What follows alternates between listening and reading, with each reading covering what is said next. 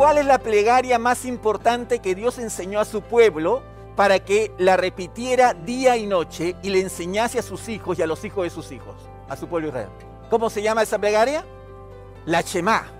Ahí creo que lo tengo. Oye Israel, Jehová nuestro Dios, Jehová uno es. Llamarás al Señor tu Dios. Bueno, sigue una parte más, ¿no? Oye Israel. Esta es la oración más importante que Dios quería que su pueblo repitiera día y noche. ¿Y cómo empieza esta oración? Oye. Israel, oye. ¿Os dais cuenta la importancia de oír? Más que, más que que tú hagas, Dios quiere que primero oigas. En ocasiones, el siervo fiel olvida que su prioridad es oír la voz de su Señor aún más que el servicio que pueda prestar. Es necesaria la genuina intimidad con Dios para una vida saludable en Cristo. Oigamos el mensaje, escucha a profundidad, con el pastor Jorge Álvarez. Estamos en una serie que llamamos Entrenados para encontrarnos con Dios. Bueno, como iglesia queremos enseñar, queremos prepararte para que si tú eres creyente, si eres creyente, seas un experto en encontrarte con Dios, porque para eso eres creyente, ¿no? Y la semana pasada tocamos el tema de la preparación. El primer peldaño para tener un buen encuentro con el Señor real y profundo es que te prepares. Y dejamos tres cosas, tres puntos que la Biblia nos enseñan como vitales para poder prepararnos. En primer lugar, el primero dijimos que es expectativa. Necesitas tener expectativa de acercarte a Dios. Necesitas tener, esperar que te vas a encontrar con Dios. No sé si te ha pasado alguna vez. Hay noches donde me preparo para el otro día, para levantarme temprano, y tengo expectativa de que al otro día temprano, cuando todo está en silencio, cuando Arbella está durmiendo y aún cuando mi esposa está durmiendo, voy a bajar al salón y sé que ese momento va a ser precioso y lo necesito y espero ese momento y me acuesto esperando ese momento.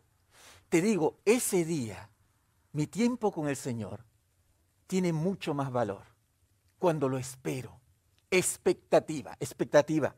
En segundo lugar, hablamos de la soledad. Si quieres encontrarte conmigo, cierra la puerta. Cierra la puerta de tu alma y de tu corazón a todas las atracciones que este mundo tiene para ti. Bueno, el mundo es como un centro de atracciones. Y Jesús te dice, si quieres aprender a encontrarte conmigo, tienes que cerrarle la puerta al centro de atracciones que es este mundo. Pero cerrarle la puerta de tu corazón y de tu mente, que no es sencillo.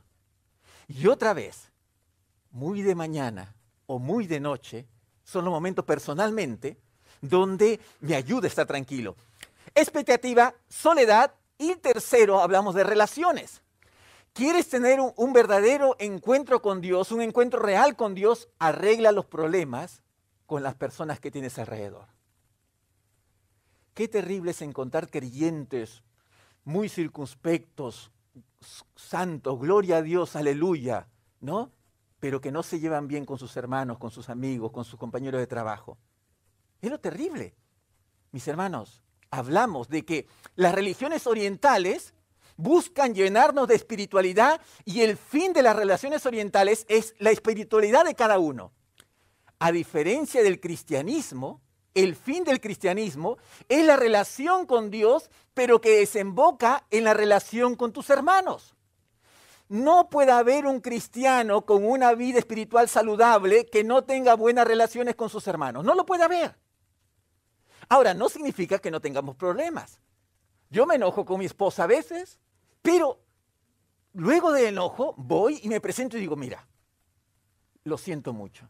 Si te has sentido ofendido, o sea, sinceramente de corazón lo siento. Quiero estar bien contigo. Y lo arreglo. Ese es el creyente. Así tenemos que ser. Entonces, vimos esas tres cosas y vimos la razón, ¿no? Dice, ¿qué pasa cuando un marido trata mal a su esposa? ¿Qué hace Dios? No escucha las oraciones. ¿Por qué hace eso el Señor? ¿Por qué pone esa advertencia? ¿Me está manipulando? Bueno, quizá Él tiene todo el derecho a manipularme, ¿no? Pero me manipula para mi bien. Si quieres que te escuche tus oraciones, trata bien a tu mujer. Y al revés también, ¿eh? Recuerda que la palabra está yendo a una sociedad que era un poco machista. Era muy difícil que la mujer trate mal al hombre en ese momento. Pero creo que en este tiempo es para los dos lados. La mujer trate bien al hombre y el hombre trate bien a su mujer. Porque si no, vas a encontrar problemas en tu relación con Dios. Entonces, si quieres tener una buena relación, prepárate. ¿Qué tal si repetimos esta frase? Si quieres tener una buena relación, prepárate. Primer, primer peldaño, prepárate. Segundo peldaño, hoy te lanzo el segundo peldaño. Escucha en profundidad. ¿Qué tal si lo repetimos esto? Y ahí en casa, escríbelo, escríbelo en, las redes sociales. Una, dos y tres. Escucha en profundidad. Eso dice la palabra. Escucha en profundidad. Ahora, voy a sostener esto, ¿vale? La, la, prédica es para sostener con la palabra lo que estoy enseñando. ¿Por qué es fundamental escuchar en profundidad? Juan capítulo 10, versos del 2 al 4. Dice aquí en el resumen, el que entra por la puerta es el pastor de las ovejas. ¿Y las ovejas oyen qué? Su voz. Y las ovejas le siguen porque, ¿por qué? Porque conocen su voz, conocen su voz. En primer lugar, primera respuesta a por qué es importante escuchar en profundidad, porque Dios quiere relacionarse contigo por medio de que escuches su voz. Dios quiere relacionarse con nosotros por medio de escuchar su voz. ¿Cómo se relaciona Dios contigo? Él Jesús compara la relación que él tiene con sus discípulos con la de un pastor con sus ovejas. Y él dice, las ovejas se relacionan con su pastor porque conocen su voz. Puede haber niebla, ¿no? Puede haber niebla y la niebla impide ver. Pero ¿sabes qué? En, en el ámbito donde vivía Jesús, de los pastores, ¿cómo las ovejas no se perdían? el pastor les hablaba y las ovejas por el oído les seguían. Dios quiere relacionarse contigo a través del conocimiento que tú tengas de su voz, que conozcas cuando Él te habla. El escuchar a Dios es el pilar fundamental de la vida espiritual. El oír a Dios es la base de la vida cristiana. Mis ovejas oyen mi voz. Es la base. No es la base que conozcas la Biblia, Conozco gente que conoce la Biblia y no cree en Dios. ¿Lo hay o no lo hay? Hay teólogos ateos, ¿eh? Hay teólogos. O sea, el que tú conozcas la Biblia no hace que tú seas una persona que honra a Dios. Toda la escritura vas a encontrar un llamado a, oír a Dios. He estado viendo en las concordancias, ahora tenemos una, una ayuda increíble en el Internet, la palabra oír en la Reina Valera se repite 269 veces. La palabra oye 408 veces. La palabra escucha 113 veces. La palabra oído 379 veces. Y una pregunta aquí, aquí ya viene para los estudiosos. ¿ah? ¿Cuál es la plegaria más importante que Dios enseñó a su pueblo para que la repitiera día y noche y le enseñase a sus hijos y a los hijos de sus hijos, a su pueblo Israel. ¿Cómo se llama esa plegaria? La Shema. Ahí creo que lo tengo. Oye Israel, Jehová nuestro Dios, Jehová uno es. Llamarás al Señor tu Dios. Bueno, sigue una parte más, ¿no? Oye Israel. Esta es la oración más importante que Dios quería que su pueblo repitiera día y noche. ¿Y cómo empieza esta oración? oye. Israel, oye. ¿Os dais cuenta la importancia de oír? Más que, más que, que tú hagas, Dios quiere que primero oigas. ¿No ha pasado en casa?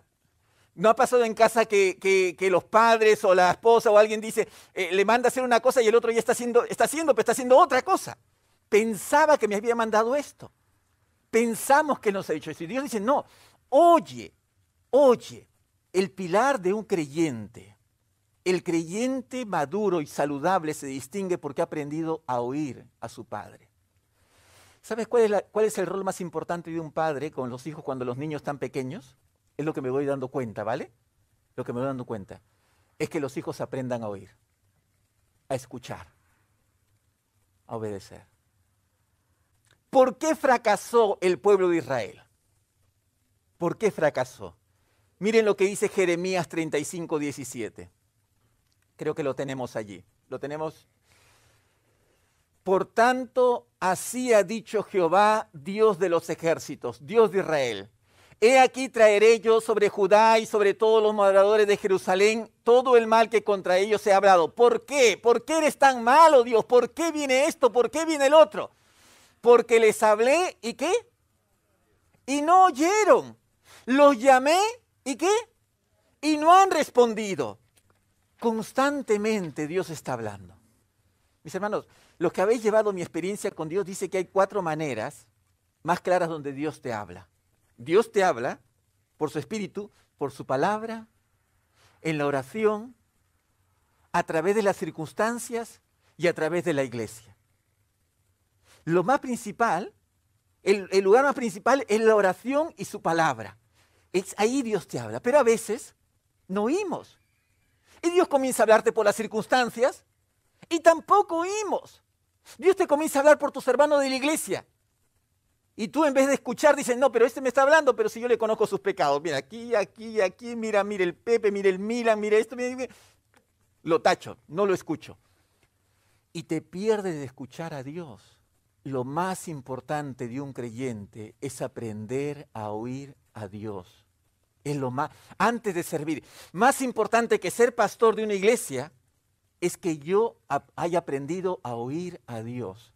¿De qué vale que sea pastor si no oigo al Señor? ¿De qué vale si no tengo una vida espiritual? ¿De qué vale eso? ¿De qué vale? ¿De qué vale que tú seas anciano, que tú seas líder, que tú hagas esto, que tú entre, hagas tantas cosas? si no has aprendido a oír al Señor. Entonces, el primer punto, escuchar en profundidad es importante porque Dios se relaciona a través de que tú le oigas. Escucha ya lo que estáis en casa. Es importante que tú aprendas a oír a Dios. En segundo lugar, ¿por qué es importante? Porque la palabra de Dios son la vida espiritual que tú y yo necesitamos. No solamente porque Dios se relaciona, sino porque es el pan de vida que tú y yo necesitamos. Juan 6, 63. Lo tenemos al frente. Solo el Espíritu da vida. Los esfuerzos humanos no logran nada. Las palabras que yo les he hablado, ¿qué son? Son espíritu y son vida. Y Jesucristo dijo luego en el desierto, cuando estaba teniendo un enfrentamiento con el enemigo, no solo de pan viviré el hombre, sino de toda palabra que sale de mi boca. No solo de bocata, no solo de un buen ceviche, no solo de una buena bandeja paisa, no solo de un buen jamón eh, eh, alimentado con bellota, ¿no? El ibérico, el, ibérico es esto. Estaba por el bosque ayer y encontré bellotas ahí. Parece que de un alcornoque, caen, caen bellotas de un alcornoque, ¿no? Y vi allí las bellotas. Dije, ostras, vaya a haber un jabalí por aquí, mejor rápidamente me fui. Eh, no solamente necesitamos alimentar el cuerpo. Tú necesitas alimentar tu espíritu a través del oír la voz de Dios. Ahora, cuando hablamos de oír a Dios, no estamos hablando solo de leer la Biblia. Y aquí una pregunta para los que estáis en casa. No sé si os ha pasado que al leer la Biblia en un momento, escucha bien, en un momento, has tenido una comprensión más profunda del texto. Una comprensión nueva y fresca. ¿Te ha pasado esto? Que estás leyendo y en eso como que, como que esas palabras, o sea, cambian y, y como que lo ves, ostras, lo has entendido, cosa que no habías entendido otra cosa. Y no solamente lo entiendes aquí, sino que te emociona. Escucha bien. Es Dios quien te habla en estos momentos. Dice la Biblia, el hombre natural no acepta las cosas que son del Espíritu de Dios, porque para él que son y hemos hablado. El hombre natural es el hombre que no cree en el Señor, no confía en el Señor, no ha puesto su confianza en Dios. Para él son tonterías estas cosas. Y no las puede comprender porque estas cosas hay que comprenderlas espiritualmente. En cambio, el hombre espiritual lo juzga todo porque es el Espíritu de Dios quien te hace entender.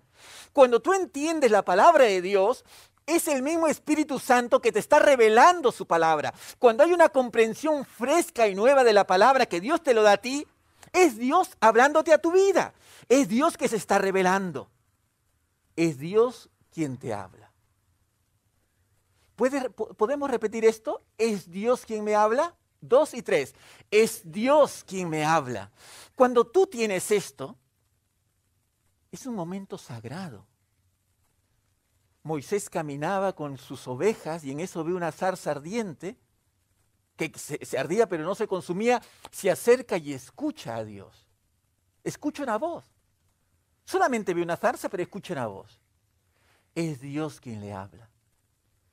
Escucha bien, mis hermanos, cuando tengas esa revelación, cuando ves que la Biblia cobra vida ante tus ojos, es Dios quien te está hablando. Ese es un encuentro con Dios. De esto estamos hablando en la iglesia. Esto es lo que queremos que tú que estás en casa, tú que estás aquí en el auditorio, queremos que seas experto, queremos que aprendas a escuchar a Dios, a tener un encuentro con Dios. Y no estamos hablando de encuentros rimbombantes, no estamos hablando que se te presente algo. Bueno, realmente Dios puede hacer lo que quiera porque es Dios. Dios puede hacer arder una zarza para ti. Aunque es interesante, jamás Dios se revela igual a todas las personas. Jamás, Dios es constantemente, cambia. Se reveló distinto a Pablo que a Moisés, que a Elías, siempre Dios cambia. No esperes que Dios se revele a tu vida como se revela a fulano o a mengano.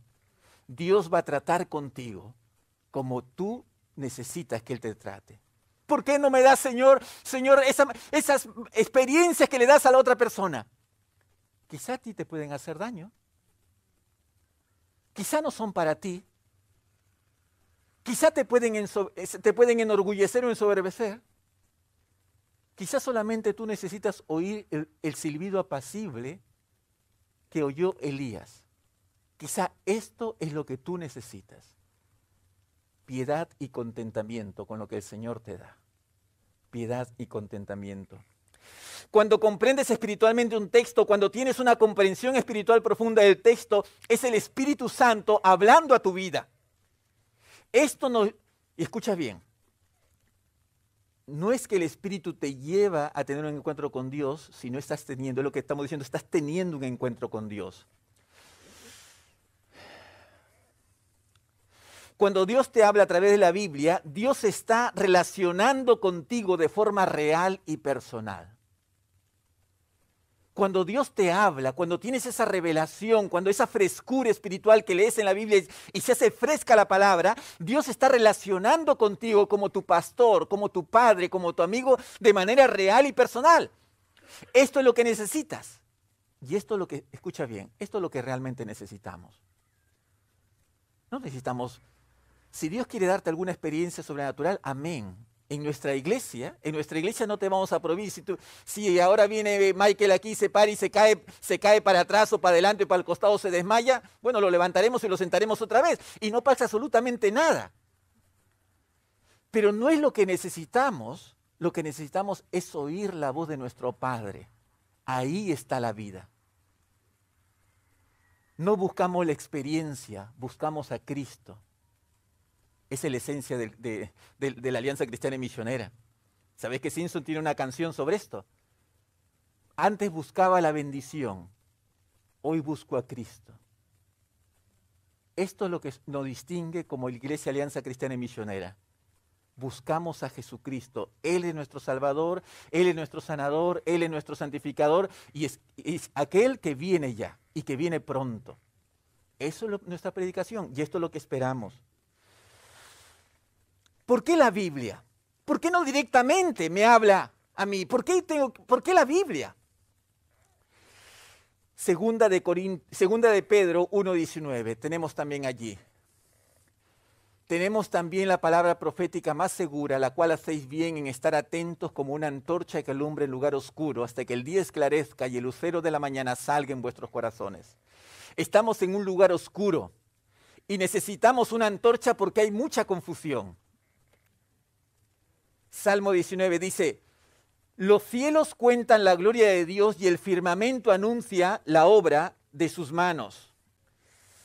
Un día emite palabra a otro día y una noche a otra noche declara sabiduría. No hay lenguaje, ni palabras, ni es oída su voz. Por toda la tierra salió su voz y hasta el extremo del mundo sus palabras. En ellos puso tabernáculo para el sol, y este como esposo que sale de su tálamo, se alegra cual gigante para correr en su camino, de un extremo de los cielos a su salida y su curso hasta el término de ellos. Y nada hay que se esconda de su calor. Primera parte. La creación. David, David dice, miro la creación y no se escucha voz, no se escucha palabra. Pero por toda la tierra sale su voz. Está viendo que David podía conocer de alguna manera a Dios a través de la creación. En teología se llama la revelación general. Pero me llamó la atención que allí no acaba David y no acaba el Salmo. Sigue el verso 7 y comienza David y dice, la ley de Jehová es perfecta, que convierte el alma, el testimonio de Jehová es fiel, que hace sabio el sencillo, el mandamiento de Jehová son rectos, que alegran el corazón. Y comienza a hablar de la ley de Dios. Y me llamó la atención esto. ¿Por qué simplemente David no se quedó en lo que sus sentidos experimentaban y veían para conocer a Dios? ¿Por qué termina con la ley de Dios? Mis hermanos, es que nuestros sentidos muchas veces están, bueno, no que muchas veces, han sido afectados por lo que la Biblia llama, el estar alejado de Dios, la Biblia llama pecado. Y necesitamos una revelación que a lo largo de los años los hombres, los grandes hombres, los profetas de Dios y el mismo Señor Jesucristo nos ha dejado para no engañarnos. Digo por qué, digo por qué esto. Cuando un naturalista que es un naturalista, aquel que no cree en lo espiritual. Mira la creación, dice, mira, mira la naturaleza lo que ha hecho. Cuando un panteísta, que es un panteísta? Una persona que cree, que, cree en las religiones orientales, que cree que todo es Dios. Mira la creación y ve, y ve lo divino en todo. Vengo, yo soy de origen peruano, soy, soy peruano de origen. Y mis ancestros, los incas, creían en la, lo que ellos llamaban la Pachamama, la madre tierra. Animistas, ¿qué estaban diciendo? Que de alguna manera de la tierra salimos y la tierra tiene poder de creación, poder divino. Hay un ánima allí. Ellos creen en esto. Y se confunden todos. Necesitamos la Biblia para que nos aclare qué es lo que ven nuestros ojos porque nosotros nos podemos confundir. Otra vez, como tengo niños pequeños, voy aprendiendo. Es importante que a los niños les expliquemos claramente las cosas que hablamos o lo que ellos ven. porque si ellos no les explicamos las cosas que ellos los escuchan hablar o, o las cosas que ellos están escuchando, pueden a veces ellos en su cabecita crearse unas conclusiones que no siempre son las correctas tenemos que ayudarles a entender. Recuerdo en una exposición sobre sexo en los jóvenes que, dieron, eh, ¿no? Eh, sobre, sobre el sexo crudo, ¿no? Lo dieron en los jóvenes, terrible. Fue una, conferencia, una conferencia que dejó a todo, eh, al pastor Enrique lo dejó así temblando esa conferencia, ¿no? En los jóvenes. Por ahí creo que está Enrique, ¿no? No sé. Este, ella decía, la, este, esta sexóloga que era cristiana decía, que ella con sus padres, sus padres cuando veían películas, se sentaban al lado para, para luego dialogar sobre lo que han visto. Cuando veían películas de Disney y todo esto, se sentaban para dialogar sobre lo que han visto, para ayudarle a ella a poder entender o sacar buenas conclusiones de esto, porque ellas sin eso se, se hacía ideas equivocadas. A ella de niña, como es natural, le fastidiaba esto terriblemente. Estar sentándose luego de la peli y estar conversando. Ella dice, ahora que es mayor, eso para ella es un tesoro. Y ella lo recuerda como algo tan valioso. Porque su padre le ayudaba a entender las cosas cuando era niña. Mis hermanos, nosotros somos muchas veces como niños que si no leemos la escritura, interpretamos nuestra vida y las cosas que vemos en la vida de acuerdo a nuestra inteligencia, que aunque parece mucha y es mucha y hemos logrado muchas cosas los seres humanos, mis hermanos, no alcanza para solucionar los grandes problemas que tiene el ser humano. Ya lo vemos. Somos una sociedad, somos las sociedades avanzadas. Estamos en Occidente, somos una de las sociedades más avanzadas. La Unión Europea es una de las sociedades más avanzadas. pero aunque es una de las sociedades más avanzadas, tiene profundos problemas. Miremos la primera potencia del mundo, lo que se llama la primera potencia del mundo, los Estados Unidos. Profundos problemas. Mis hermanos, nuestra inteligencia no nos llega para solucionar los grandes problemas de la, de la sociedad. Entonces, para esto necesitamos la Biblia. La Biblia es importante para no confundirnos. Entonces, ¿por qué debo escuchar con profundidad? Porque Dios quiere relacionarse con nosotros a través de oírle. En segundo lugar, porque, porque la escritura es vida para nosotros y alimenta nuestra alma. Y por último, y esto es lo que yo oraba al Señor, y esto es lo que venía a mi corazón, esto ya más aplicativo porque este mundo necesita personas transformadas por la palabra de Dios. El Salmo 19, verso 7, y es una canción, ¿no? Es una canción. La ley de Jehová es perfecta que convierte el alma. La palabra transforma. Mis hermanos, una experiencia puede impulsarte, puede, sí, puede tocar tu corazón, pero lo que va a transformar tu vida es la disciplina de oír a Dios y ajustar tu vida a lo que Dios te está hablando. Es la palabra de Dios. Tu familia necesita buenos creyentes. Mi madre y mis hermanos necesitan que, necesitan que yo sea buen creyente. Ella lo necesita. Es posible que sea el único creyente que puede ver de manera cercana, que puede leer de manera cercana. Tu familia necesita buenos creyentes. Tus compañeros de trabajo necesitan que tú seas un buen creyente. Tu comunidad de vecinos necesita que tú seas un buen creyente. Tus amigos necesitan que tú seas un buen creyente. El Salmo 19, el mismo Salmo, verso 11, dice David, tu siervo es además amonestado con ellos. Luego, luego que dice el, Salmo, deseable más que el oro y el, oro afinado y dulce más que miel y que la que destila del panal. Luego de ese verso, que es el verso 10, dice el verso 11, tu siervo es además amonestado con ellos, en guardarlos hay grande galardón. La palabra nos amonesta. Cuando me siento delante del Señor, la palabra de Dios no es un libro solamente que se escribió hace miles de años que sí lo es. La diferencia con la palabra de Dios es que cuando Dios te habla, esta palabra se actualiza a, tu, a la historia personal y, y del momento que tú estás viviendo. Dios te habla a ti en este momento. Dios me habla a mí en este momento, a lo que yo estoy viviendo. Y me dice, Jorge, esto tienes que ajustar. A veces me acaricia, me dice, tú eres mi hijo amado, tranquilo. Y, a veces me dice, mira, aquí tienes que ajustar. Aquí, tienes que cambiar. Cambia, pero me cuesta, pero puedes hacerlo. Tu siervo es amonestado con esta palabra. A los que estáis en casa, hoy esta predicación tiene valor si tú tomas una decisión de dejar que la palabra comience a tocar tu vida. Unos consejillos. Cuando Dios te hable, escríbelo. Escríbelo. Subráyalo, pero escribe lo que Dios te está hablando. Mi experiencia con Dios, los que han sido maestros, Gonzalo creo que ha sido maestro, dice que Dios te habla tres cosas. Él se revela a sí mismo, te, dice, te cuenta algo de sí. Es como cuando un amigo te dice, eh, eh, Vicenta o, o Yanni, te voy a contar algo mío. Esto nadie lo sabe. Es algo que solamente mío. ¿Sabes? Cuando Dios te habla, te cuenta cosas de Él. Cuánto te ama, quién es Él. Él se revela a sí mismo. En segundo lugar, te revela sus propósitos. ¿Qué significa eso?